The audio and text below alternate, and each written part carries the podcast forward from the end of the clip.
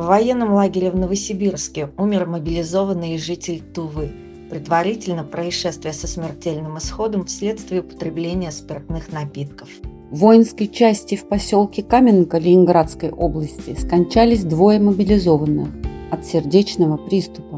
Столовой учебного центра Еланского гарнизона в Свердловской области нашли тело 46-летнего мобилизованного жителя Кургана. На шее были обнаружены порезы, рядом с телом лежало лезвие. В воинской части в поселке Мулино погиб 45-летний мобилизованный из Владимирской области. Причина смерти – травма, полученная из-за сжатия между объектами. Мобилизованные в России умирают еще до того, как их отправили на специальную военную операцию. Из данных, опубликованных в СМИ, частично мы только что их зачитали. Следует, что одни умирают от болезней, другие при невыясненных обстоятельствах, третьи вследствие употребления спиртных напитков. И в сегодняшнем спецвыпуске нашего подкаста, назовем его так, мы хотим разобраться, что делать в таких ситуациях родственникам мобилизованных. Возможно ли привлечь к ответственности за происходящее должностных лиц и как это сделать?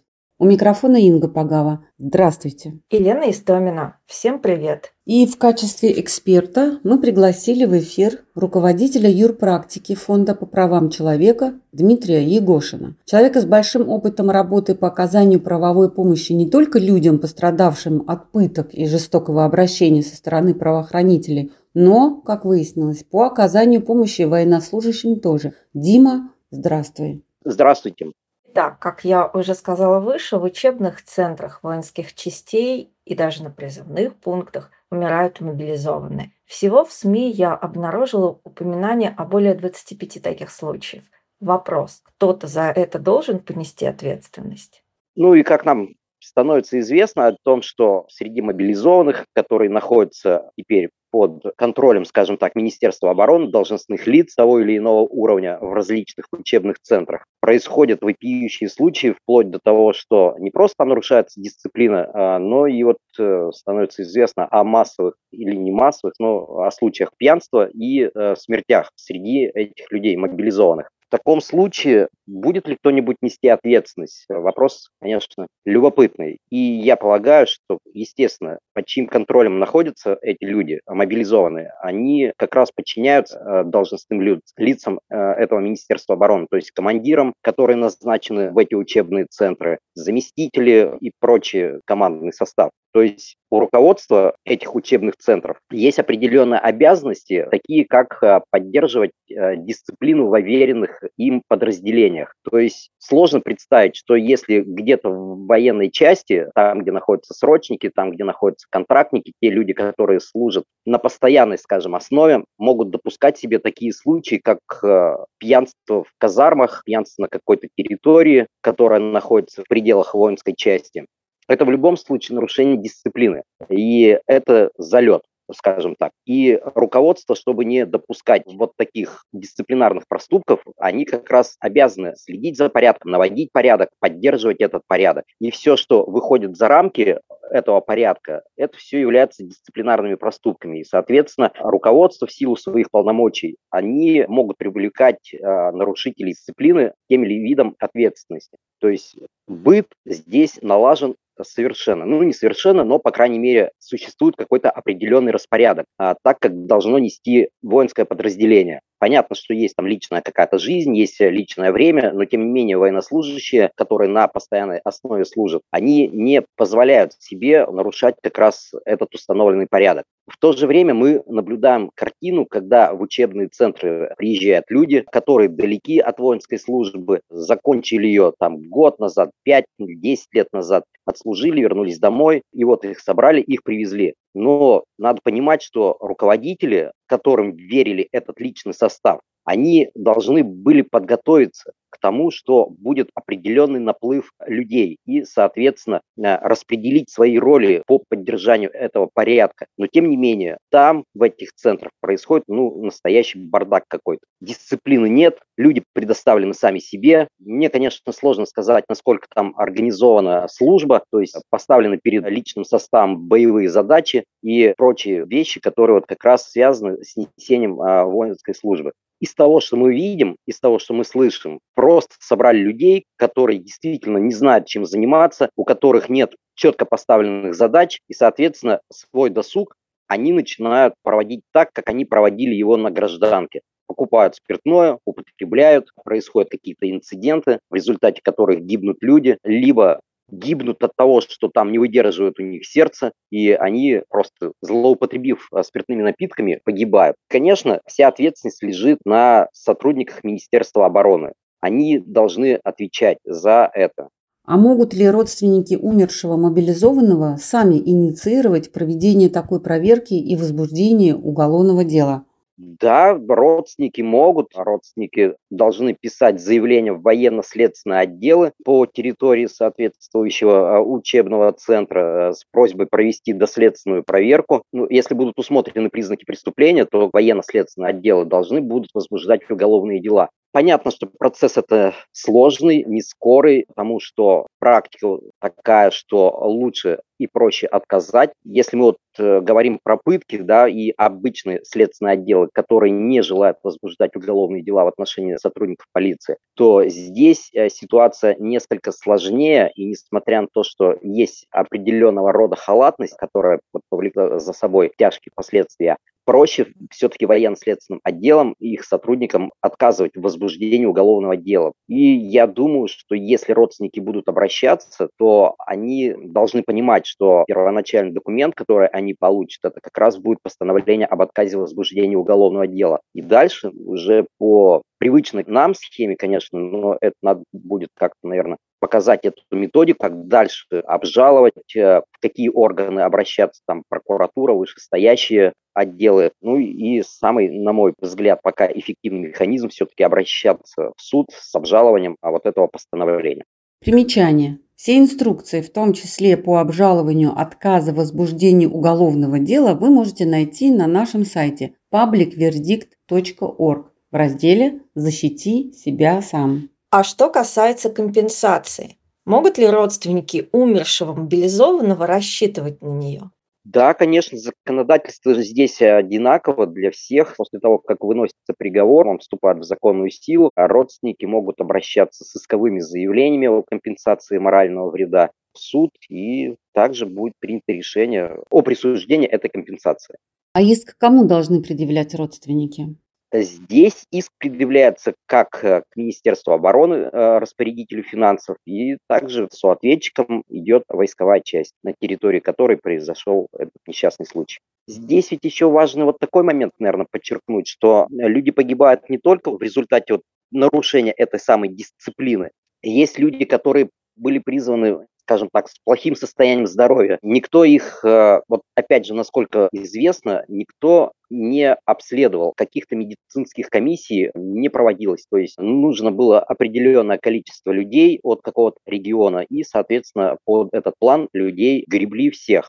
Соответственно, люди попадали и с нарушением здоровья и в результате вот того, что у них слабенькое здоровье было, они тоже умирали. Ну, по крайней мере, несколько случаев таких писалось. Опять здесь важно подчеркнуть, то есть когда идет призыв, и вот э, врачебные комиссии, они работают, людей обследуют, если он признается годным к несению службы, его отправляют в войска. Не всегда, конечно, комиссии хорошо работали, где-то допускали какие-то определенные косяки, если так можно сказать. У меня был случай, э, когда парня с с закрытой черепно-мозговой травмой, чуть в армию не забрали, э, вот на его счастье просто отпустили домой, хотя он жаловался на комиссии, что у него сильно болит голова, а он при этом падал, и то есть вместо того, чтобы его обследовать, сказали, ты годен, все, давай, э, сынок, служи. Но вот их команда не ушла, их на пару дней отпустили домой, он после того, как пришел с военкомата, тут же вызвал скорую помощь, очень долго лечился, у него действительно была очень сильная травма, ему потом пластину в голову зашили.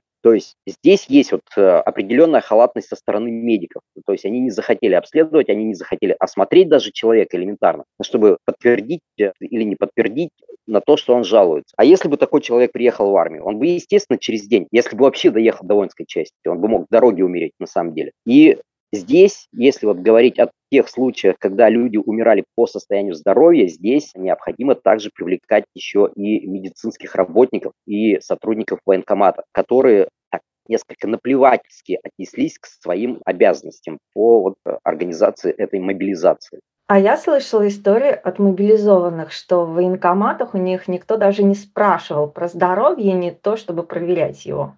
Ну, то есть, если вот в этом самом злосчастном иландском гарнизоне люди так э, часто погибали, то есть э, это ведь не с одного какого-то города людей призывали, там получается, что это большой центр, и, соответственно, мобилизация шла со многих городов, соответственно, можно сделать э, какой-то вывод о системной проблеме как раз военкомат, отсутствие вот этой медицинской комиссии, ну и, как я раньше сказал, то есть был какой-то определенный план по количеству людей, и этот план старались выполнить. То есть Жалобы есть, люди же об этом писали, люди об этом говорили, что нас никто не обследовал, нас никто не осматривал, у меня там порог сердца, у меня там зрение минус 20, а тем не менее все равно меня признавали годным к несению службы и отправляли в эти учебные лагеря. Бардак, полный бардак. Может ли гражданское общество на это как-то повлиять, изменить?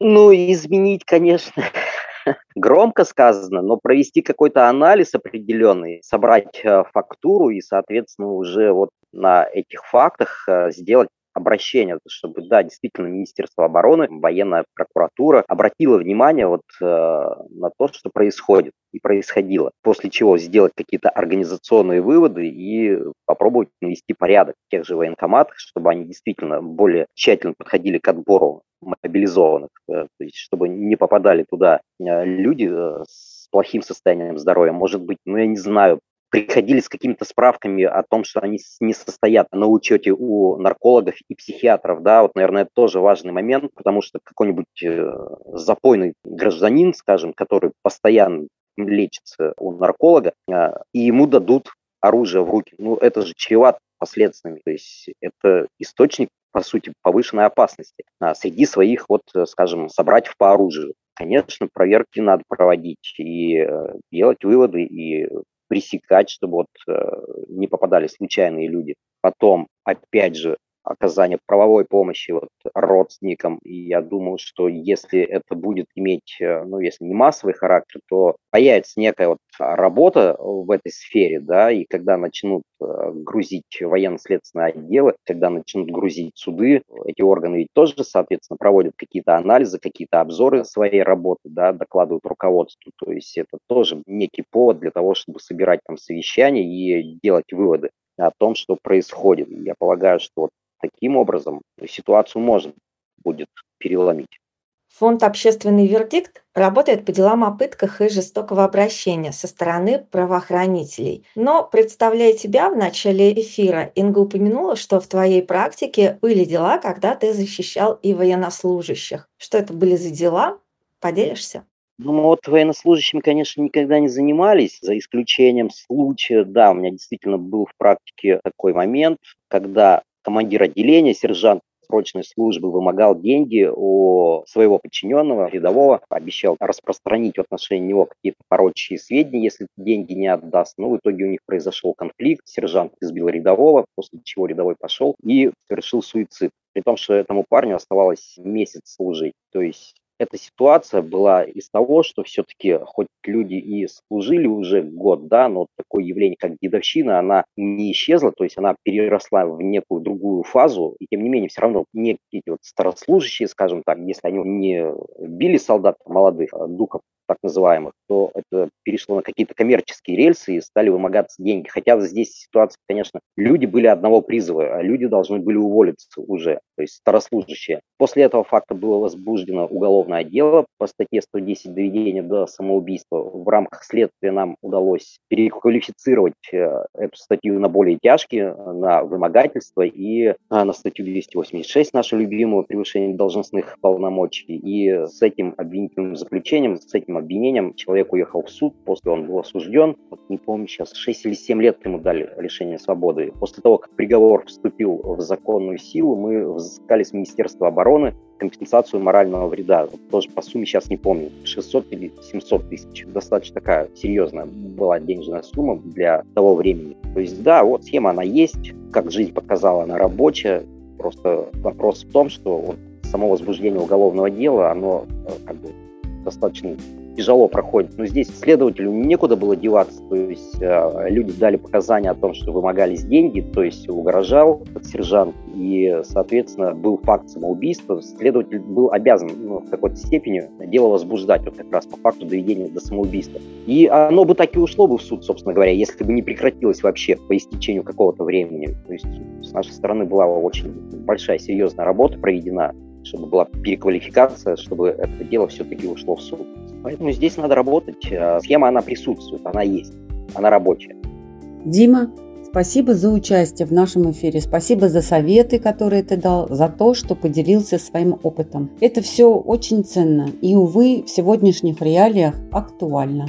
Очень надеемся и искренне желаем того, чтобы эта информация вам никогда не пригодилась, но не лишним все же будет делиться ей. Спасибо, что слушаете нас и до новых встреч в эфире. Это был подкаст «Голос общественного вердикта». Пока-пока. Вынуждены напомнить, что фонд «Общественный вердикт» принудительно внесен Минюстом в реестр иностранных агентов, но мы этот статус оспариваем.